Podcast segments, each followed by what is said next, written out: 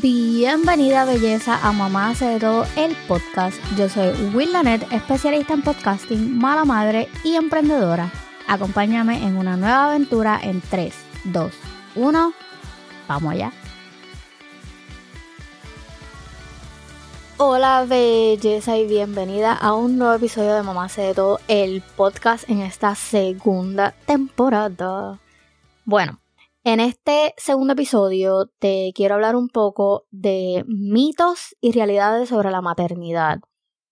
Pero antes de eso quiero hablarte específicamente de la madre perfecta. O sea, la maternidad realmente es una experiencia única, de eso no hay duda, es maravillosa, pero también puede ser desafiante y llena de un lado no tan lindo.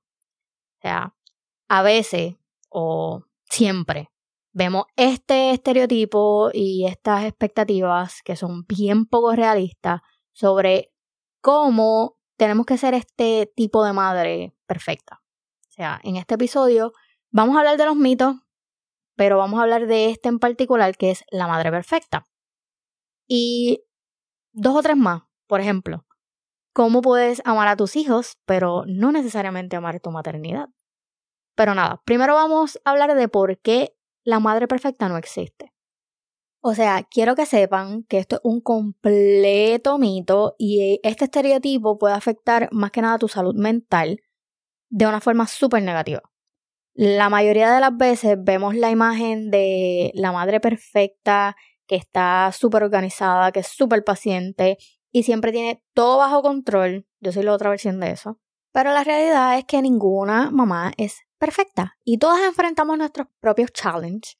Pero antes de esto, disclaimer alert.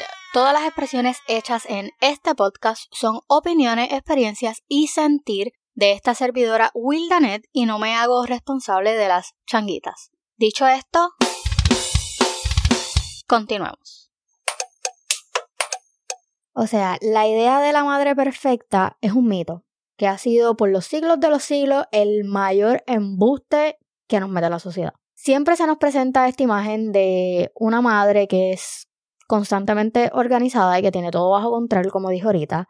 Y créanme que esto lo sé de primera mano. En primer lugar, es importante entender que la perfección para nada es algo realista sea, la perfección es una idea que depende de la persona que sea.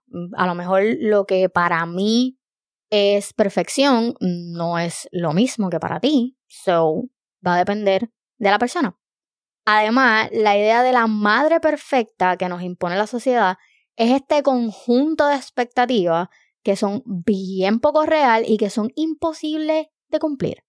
Por ejemplo, se espera que yo como madre siempre esté disponible para mis hijos, incluso en esos momentos en los que yo necesito tiempo para mí. También se espera que yo como madre siempre me mantenga al día con la organización y que tengamos una casa perfecta y limpia, incluso cuando yo estoy lidiando con el agotamiento del día a día y encima de eso el estrés de criar a mis hijos, porque no es una tarea fácil. O sea, yo tengo cuatro, imagínate. Anyway. O sea, tenemos una presión constante de tratar de cumplir con esta idea de la madre perfecta y esto tiene un impacto negativo en nuestra salud mental. O sea, según la Asociación eh, Americana de Psicólogos, las madres con altos niveles de estrés y ansiedad tienen más probabilidad de desarrollar trastornos de salud mental, como la depresión, por ejemplo. Además, estudios han demostrado que las mamás que se sienten insuficientes tienden a tener baja autoestima y mayor riesgo de desarrollar problemas de salud, incluyendo la salud mental. So, sí, esto, este estereotipo que tiene la sociedad sí tiene un impacto en nosotras a nivel mental súper negativo. Además de que tenemos que ser conscientes de que cada mamá tiene su propia historia, sus propias circunstancias, su propia personalidad, su propio estilo de crianza, y no se puede esperar que todas las madres cumplan con un estándar único de perfección. O sea, la diversidad en la maternidad es algo esencial y debemos de aprender a aceptar y a valorar las diferencias. Es bien importante. Para combatir la presión de tratar de ser la madre perfecta, es importante ser empática contigo misma y no darte tan duro, por favor. O sea, es importante darte el permiso para tener días malos o días grises, para no tener todo bajo control, para llorar, para comerte eso que te gusta sin compartirlo y para pedir ayuda cuando sea necesario. Por ahí yo una vez escuché que para criar un niño se necesita una villa, un pueblo, una ciudad, whatever, como lo quieras decir. O sea, es real. Así que no tienes por qué hacer esto sola. Ok, ahora vamos a otros mitos. Uno de, los mitos que necesito romper de una, y esto viene de un poll que hice en mis historias de Instagram esta semana, donde preguntaba, ¿puedes amar a tus hijos pero no a la maternidad? Y aquí un 94% de las mujeres que votaron dijeron que sí, que era posible. El otro 6% votó que no. En mi opinión personal, en mi opinión personal, y acuérdense del disclaimer, ya, para que no se me enchismen, es que sí es posible. Así que estos primeros dos mitos de los que les voy a hablar van de la manita, de la manita de la manita. La realidad es que es posible amar a tus hijos, pero no a la maternidad por muchas razones, muchas.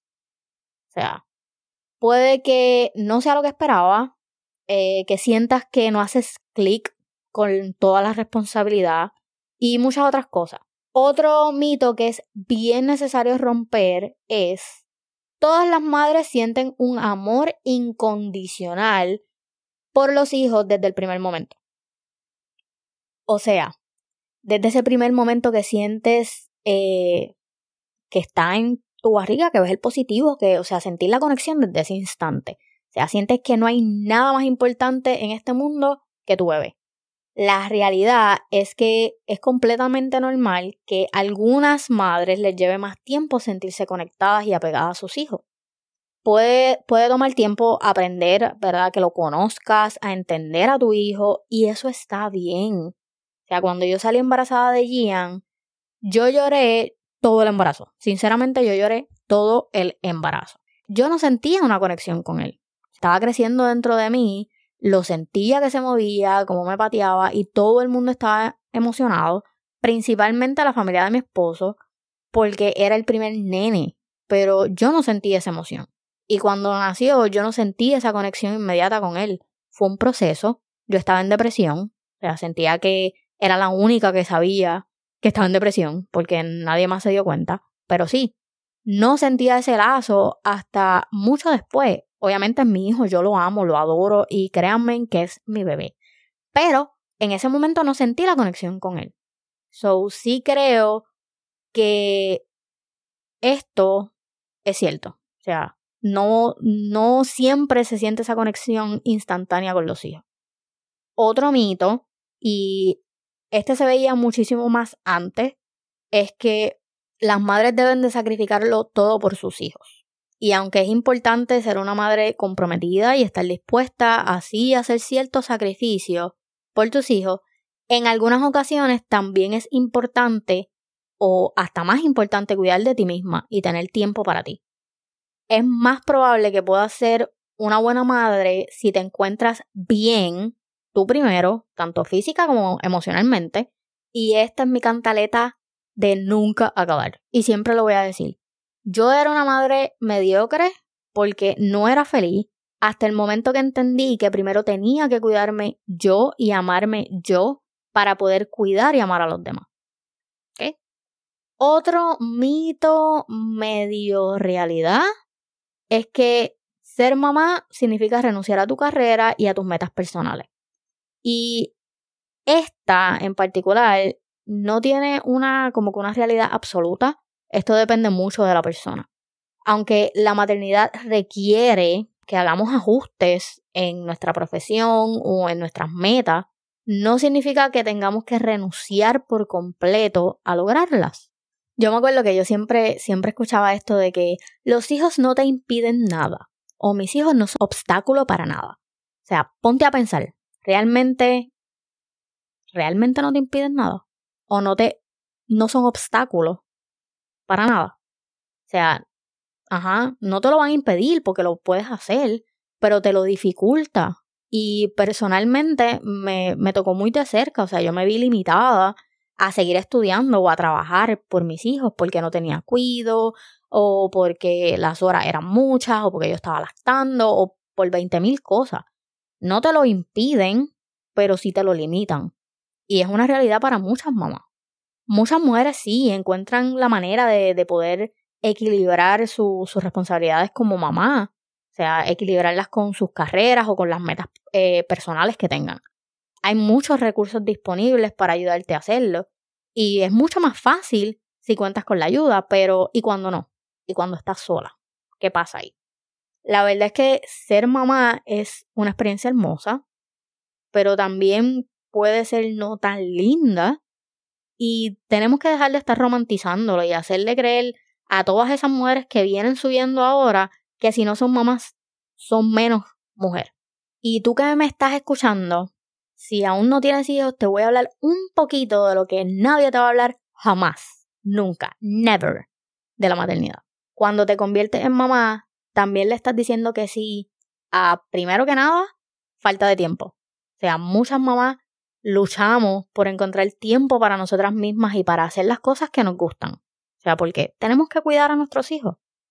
Dos, fatiga, cansancio. Cuidar a un bebé o un niño pequeño es súper agotador.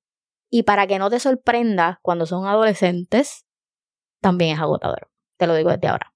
Nunca para. Y muchas mamás no tenemos suficiente descanso o horas de sueño. Tres, cambios en la relación de pareja. Si solo te enfocas en ser mamá, esto cuenta si solo te enfocas en ser mamá. Y esto lo aclaro porque yo fui así en un momento y luego aprendí a poner mi matrimonio primero. Pero eso es algo que te voy a hablar en un próximo episodio, así que, ok, no me caigan encima ahora, primero escuchen mi parte. Después, ahora no. Tener un hijo puede cambiar la dinámica de la relación de pareja y puede ser difícil poder encontrar tiempo para compartir. Además de que puedes descuidar tu intimidad y ojo, la intimidad no es solo tener relaciones sexuales, es muchísimo más que eso.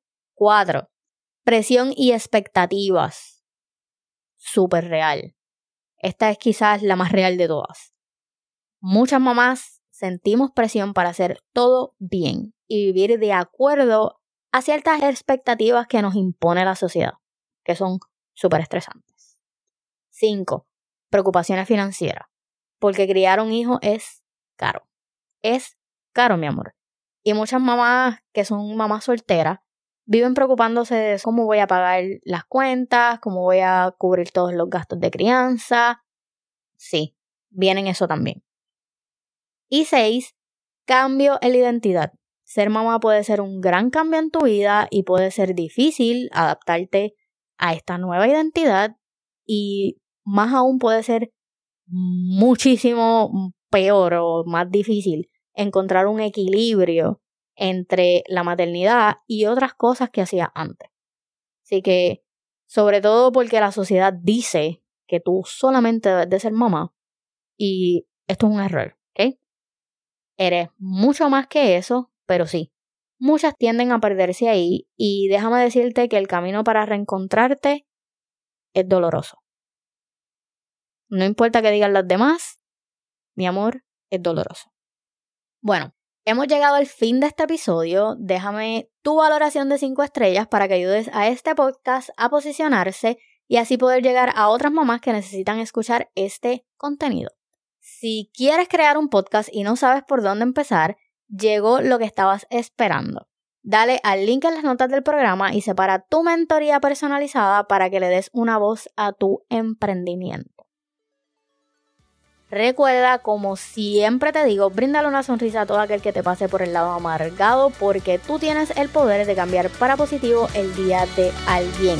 Nos escuchamos en la próxima. Bye.